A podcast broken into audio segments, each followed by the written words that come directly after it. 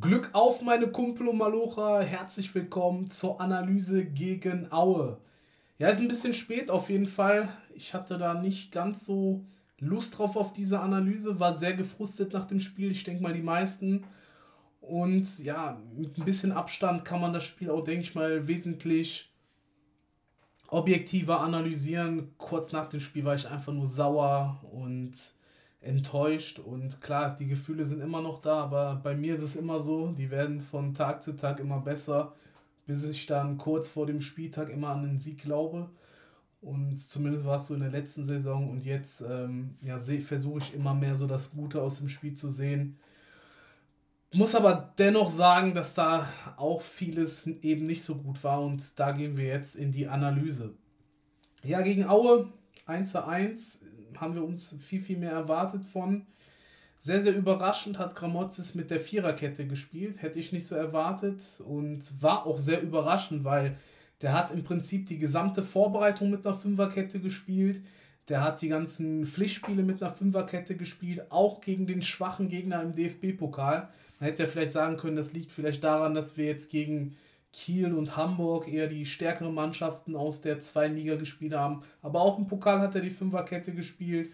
Zudem auch noch letzte Saison hat er auch die Fünferkette gespielt. Von daher, ja, das war das erste Mal unter Gramozis, wo man die Viererkette gesehen hat. Und das hat mich sehr stark gewundert. Ich denke, die meisten. Und muss sagen, dass dafür, dass wir das zum ersten Mal ohne wirklich Eingespieltheit das gespielt haben, sah es schon ganz gut aus. So, was kann man sonst noch zu dem Spiel sagen? Wir hatten wesentlich mehr Ballbesitz als in den gesamten anderen Spielen. Man muss aber auch, die Kehrseite der Medaille ist, muss aber auch sagen, dass wir zu wenig Chancen uns rausgespielt haben und dass wir dann dennoch auch äh, ein bisschen was zugelassen haben. Und ja, und was dann letztendlich dann auch zu dem 1 zu 1 geführt hat. Generell dieses Passive das ist so eine Sache, das, das verstehe ich absolut nicht. Wie man ständig einfach nur äh, reagiert, anstatt selbst zu agieren. Anstatt selbst versucht, das Spiel zu machen, sind wir da oft und richten uns nach dem Gegner, wobei wir eigentlich vom Selbstverständnis her, wenn wir aufsteigen wollen, müssen wir so auftreten, dass wir da das Spiel machen wollen. Und das muss ich sagen, habe ich jetzt auch in diesem Spiel vermisst. Ich habe es ja auch bereits ein Video gemacht zu Gramozis, der braucht erstmal seine Zeit. Aber wir müssen da jetzt langsam hinkommen, weil wir haben jetzt drei Spiele gespielt, vier mit dem Pokalspiel. Und in keinem Spiel hatte man über 90 Minuten so den Fall, dass wir da komplett das Spiel dominiert haben und komplett das Spiel selbst gemacht haben. Und Aue ist womöglich eine der schwächsten Mannschaften aus der Liga. Wenn nicht da, dann gegen wen? Denn das ist ein großes Fragezeichen. Ja, und da muss man halt gucken ob das so gut weitergeht. Und ähm, der Gramozis muss einfach mutiger werden. Der muss mutiger werden, nicht immer ständig hier noch absichern und da sind wir 1-0 Führung gegangen, lieber hinten dicht machen, sondern dann auf den zweiten Tor gehen und ähm, muss da mal ein bisschen umdenken und das würde uns allen viel, viel besser äh, zu Gesicht stehen und ich hoffe, dass das auch passieren wird. Ja, wie ist das 1 zu 1 passiert? Oder gehen wir mal von vorne hin. Ähm, Chance von Mikhailov in der, in der Anfangsphase haut das Ding übers Tor. Habe ich schon drin gesehen, habe ich schon im Stream geschrieben, Tor, haut er das Ding da noch drüber. Das ist eigentlich gar nicht möglich gewesen. Und hier und da noch ein paar gute Standardsituationen, ein paar Flanken, die reingekommen sind, wo man einen guten Abschluss hatte. Und ja, dann eine richtig geile Kombination. Salazar, Pass in die Tiefe, Bülter passt weiter. Terrorde richtig gut gemacht und auch als Ballverteiler, als Vorlagengeber sehr, sehr gut, Terrorde. Und dann macht der Drexler da das Tor. Sehr, sehr gut. Und ja, und ich hatte auch den Eindruck nach dem Treffer und dann auch in der zweiten Halbzeit so über weite Strecken, teilweise waren unsere Spieler dann ein bisschen überheblich. Also das habe ich echt, wie oft der Bülter da ins Dribbling geht, anstatt den Ball zu passen. Schlimmste Szene fand ich vom Spiel, wo der wo der Drexler dagegen zwei Mann ins Dribbling geht. Der wollte im Prinzip, hier, hier stehen zwei Leute, der wollte da durchgehen, durch zwei Leute und er hatte links und rechts hatte der eine Anspielstation. Hat den Ball natürlich verloren. Und das geht halt gar nicht. Das geht halt gar nicht und verstehe auch nicht, wie die da in so eine Überheblichkeit verfallen sind.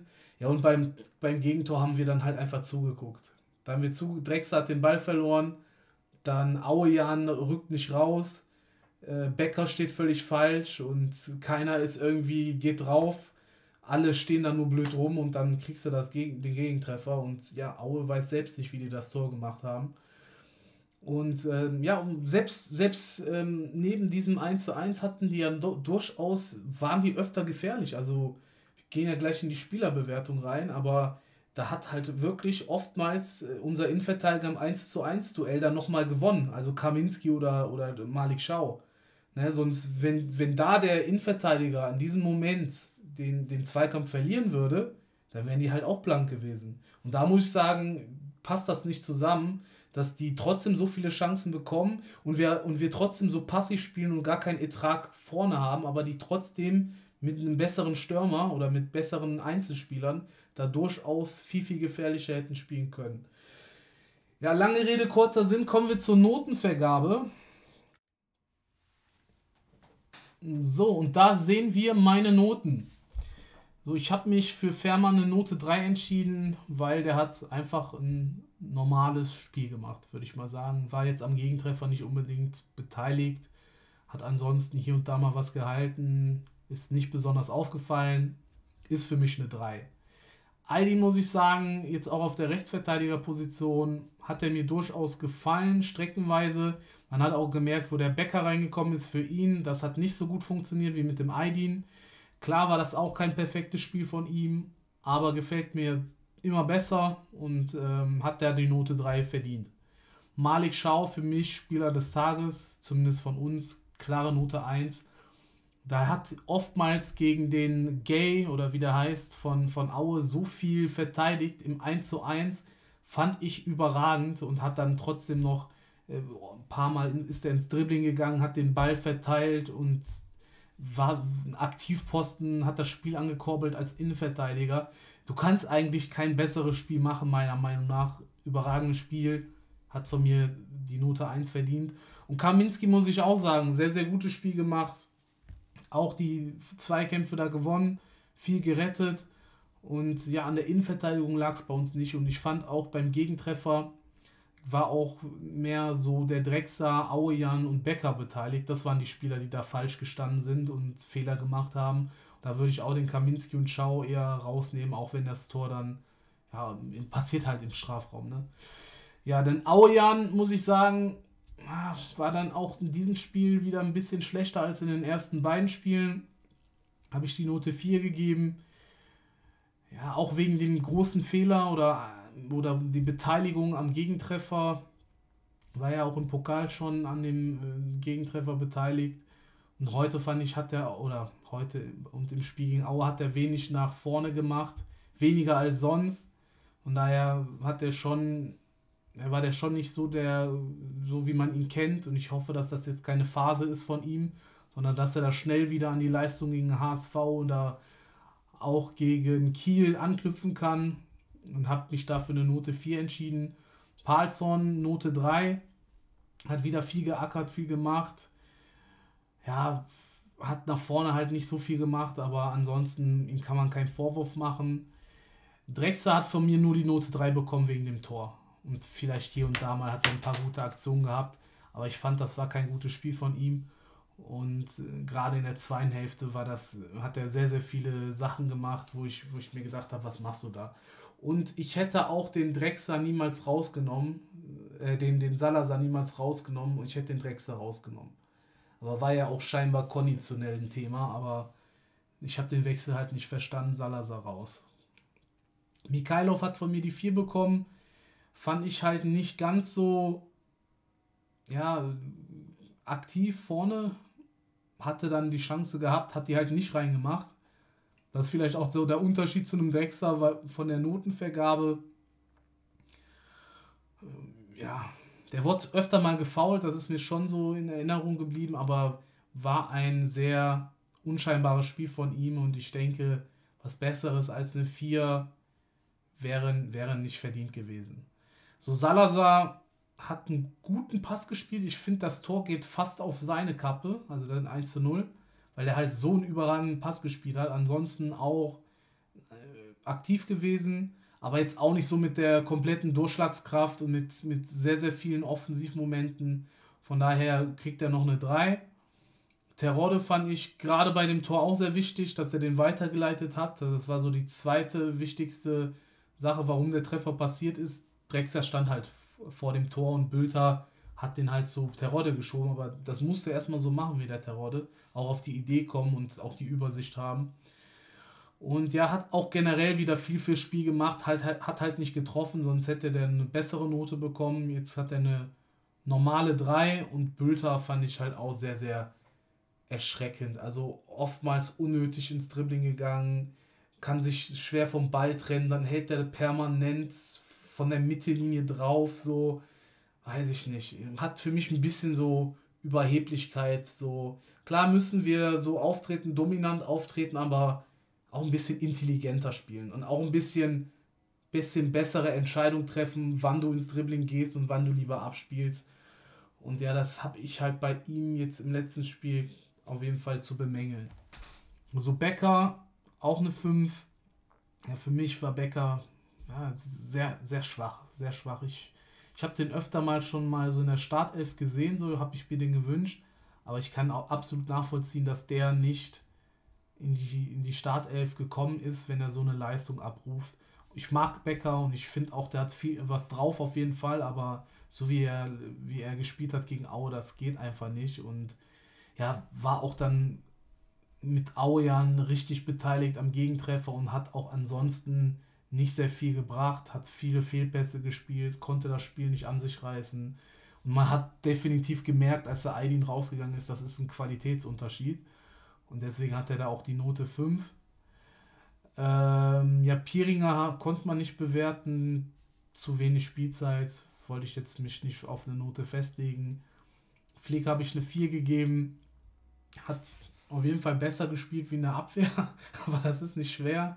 Ansonsten, ja, hat ein paar Pässe gespielt, aber konnte halt auch nichts im Spiel irgendwie machen. Hat da gar keine richtig gute Momente gehabt, meiner Meinung nach. Ein paar gute Pässe gespielt, das war's. Ähm, hätte man sich im Prinzip sparen können, den Wechsel. Und Idrisi fand ich richtig gut nach der Einwechslung, hat da sehr, sehr viel gemacht oftmals wurde er halt auch übersehen von beispielsweise einem Bülter oder einem Drexler, wo die dann halt eben nicht mehr gepasst haben. Hatte gute Ideen, war sehr agil und ja, hätte ich mir schon viel, viel früher wünschen können. Ich würde mir auch mal wünschen, den Idrisi zusammen mit dem Salazar zu sehen, gerade gegen Mannschaften wie Aue. Und Gramozes habe ich die Note 5 gegeben, ganz klar. Das war, das war von der Ausrichtung her viel zu ängstlich und der hätte definitiv ja ein bisschen, bisschen auch die Wechsel habe ich nicht so verstanden. Becker für Aydin, dann, dass der den Drexer drinnen lässt, Salazar rausnimmt, äh, dass du so einen Flick, so ein defensiver Mittelfeldspieler dann nochmal mit reinnimmst ins Mittelfeld, habe ich halt überhaupt nicht verstanden. Und ja, und generell die Ausrichtung, dass du da ja, einfach das verteidigen willst, anstatt weiter das Spiel zu machen und generell die, die Lösungen oder die, die, die, die Torchancen, die da kreiert worden sind, waren auch viel zu wenig. Und ja, muss ich auch sagen, Gramozis in dem Spiel habe hab ich mehr erwartet. Ich habe ja das Video gemacht, warum Gramozis der richtige Trainer ist. Ich habe da auch im Hinterkopf gehabt, dass wir jetzt gegen Aue und so ein paar Siege einfahren, da gut auftreten werden. So das Spiel an sich, wenn du das 1 zu 0 gewinnst am Ende, kannst du ja auch fast sagen, war ein souveräner Sieg, du hattest mehr Spielanteile und so weiter und so fort. Jedoch ist das auf die gesamte Saison, ne, wenn du, wenn du, wenn du die ganze Zeit so ein Spiel fährst, ist das halt sehr, sehr risikoreich, dass du permanent dann immer das 1 zu 1 kriegst. Wenn du die Spiele nicht vor, vorzeitig entscheidest, wenn du nicht ein bisschen mutiger spielst. Weil ich glaube, dass das Risiko ist viel, viel größer, in der 90. Minute ein 1 zu 1 oder, oder, oder sogar teilweise passieren ja die verrücktesten Dinge, dann verlierst du auch die Spiele 1 zu 2 wir hatten das ja, glaube ich, letzte Saison gegen Köln, wo wir auch die ganze Zeit das Spiel gemacht haben. Und dann irgendwie nach einem 1 zu 0 so äh, kommt Köln irgendwie noch zwei Chancen kurz vor Schluss und dann steht es am Ende 2 zu 1, beispielsweise jetzt. Oder wer war die Mannschaft, die dann kurz, war das nicht äh, Augsburg, die in der letzten Minute gegen uns dann noch das 2 zu 2 gemacht haben? Ich meine, ich kann mich an letzte Saison schon gar nicht mehr erinnern. Aber ja, das ist halt, das ist halt sehr, sehr risikoreich, wenn du das permanent über die gesamte Saison so spielen willst und dann wird dir das nicht nur gegen Aue passieren, das wird dann, dann auch gegen andere Mannschaften passieren, weil wir halt auch nicht so eine starke Defensive haben. Also wir haben schon eine gute Defensive und man hat es jetzt auch gemerkt bei Schau und so weiter, aber erstens stimmt die Abstimmung noch nicht, hundertprozentig. Zweitens glaube ich auch nicht, dass sie das taktisch so perfektionieren, dass sie jedes Spiel zu Null spielt. Das kann vielleicht ein Atletico Madrid machen oder irgendwie so Chiellini und Bonucci, so in ihren Glanzzeiten bei Ju Juve oder Italien, die sind halt taktische Genies und wissen genau, wo die zu stehen haben und so weiter. Aber eine Zweitligamannschaft, dass die das so hinkriegt, das ist immer so ein, wage ich zu bezweifeln, gerade wenn wir auch viele junge Spieler noch dahinter haben. Und auch so ein Aujan ist jetzt auch nicht unbedingt der Spieler, der defensiv seine Stärken hat. Genauso ein Aydin. Und wenn wir jetzt die Viererkette gucken, da verlieren, verlierst du schon zwei Spieler, die jetzt ähm, in der Offensive viel, viel stärker gewesen wären. So, und da sage ich einfach, das ist sehr, sehr risikoreich, da so zu spielen. Ich hoffe, dass der das noch versteht, der Gramozis, weil ja, je, je länger das dauert, desto mehr ja, mache ich mir da meine Gedanken. Ich habe ja gesagt, Gramozis ist der richtige Trainer aber wenn er auch, wenn er auch ja, Sachen lernt und dann auch reagiert und wenn er nicht so ein Trainer ist wie Jogi Löw, der merkt, das funktioniert nicht und dann trotzdem sein System weiterfährt. Ich, ich meine, der hat ja auch was verändert mit der Viererkette, aber mir geht es einfach um die Einstellung, um das Grundsätzliche. Einfach weiter nach vorne spielen, mutig sein, selbst zu agieren und nicht die ganze Zeit in dieser Reagieren. Das kannst du machen in der Bundesliga, wenn du aufsteigst. Da, da wäre der Gramozis richtig für so wie Bielefeld gespielt hat letztes Jahr. Da kannst du das machen, wenn du, wenn du aufsteigst und dann die Klasse halten willst. Da kannst du das gerne machen, aber nicht in der zweiten Bundesliga, wenn du wirklich aufsteigen willst und wenn du einen Terodde hast vorne drin, der Torchancen braucht, wenn du einen Aujan hast, der ein offensiver Verteidiger ist, der Flanken schlagen muss, Aydin, der eigentlich ein Offensivspieler ist und dann als Rechtsverteidiger umgeformt worden ist mit einem Salazar, Mikhailov, Drexler, Bülter, wenn die alle auf dem Platz sind und so wenn du so agierst, das ist, das ist, das ist nicht gut. Ja, und zu guter Letzt, der Schiedsrichter, ich weiß gar nicht, wie der heißt, ich weiß nur, dass der die Note 6 bekommt, weil der einfach, ich habe, also, ne, wäre gelogen, wenn ich sage, ich hätte selten so ein schlechtes Spiel gesehen, weil so oft pfeifen die Schiedsrichter halt so schlecht gegen uns. Aber das war halt auch wieder mal ein richtig, richtig schlechtes Spiel. Wobei man da auch sagen kann, war nicht nur gegen Schalke gepfiffen, war generell einfach eine schlechte Schiedsrichterleistung. Was der da einfach alles übersehen hat und ich fand schon schlimm, dass er in der Anfangsphase irgendwelche Spieler auch von Aue genommen hat und zwei Spieler ermahnt hat, wo überhaupt nichts passiert ist, einfach nur so, um sich wichtig zu fühlen, habe ich auch so im Stream gesagt, fand ich halt, der hatte, der ist keine Autoritätsperson und der, der hat das Spiel gar nicht, gar nicht kontrollieren können. Und ja, ich finde es halt schlimm, wenn so viele Fehlentscheidungen da passieren. Das hat halt irgendwie das Spielfluss auch behindert und ja, der hat auch dann die Fans hinter, gegen sich gehabt, aber auch zu Recht und keine Ahnung, das war echt, echt ein schwache, schwaches Spiel von ihm. Man muss auch sagen, generell, also Schiedsrichterleistung in Deutschland, boah, richtig schlecht. Also was wir letztes Jahr erlebt haben, generell, so, aber auch was ich jetzt, jetzt, jetzt geguckt habe am Spieltag, guckst du ein, ein Spiel weiter, also äh, zeitgleich mit uns. Das war jetzt alles nur an einem Tag, also an dem Freitag. HSV gegen St. Pauli war auch ein Elfmeter, der nicht gegeben worden ist. Und dann, äh, dann danach Topspiel Bundesliga, Gladbach gegen Bayern, zwei Elfmeter wurden nicht gegeben. Und an denselben Spieler noch. Und der zweite sogar noch deutlicher wie der erste. Ist halt auch so sehr, sehr fragwürdig alles. Aber so ist das und beide Mann oder jede, jede Mannschaft muss damit umgehen, außer du heißt vielleicht Bayern, so dann kriegst du meistens den Bonus, aber äh, werden auch vielleicht Tage kommen, wo wir dann besser dabei rauskommen. Ähm, ja, so ist das halt. Und ähm, ja, finde aber die Schiedsrichterleistung generell in Deutschland mittlerweile sehr, sehr enttäuschend und äh, hoffe, dass da mal irgendwie ein Umdenken passiert und dass die da besser auftreten werden. Ja, aber hier geht es nicht um die Schiedsrichter, hier geht es um Schalke. Und das war auf jeden Fall meine Meinung. Das sind meine Noten. Ich hoffe jetzt einfach für das Spiel gegen Regensburg. Und die sind richtig gut in die Saison gestartet. Die haben null Gegentore, die haben richtig viele Tore gemacht. Die haben einfach alle Spiele gewonnen.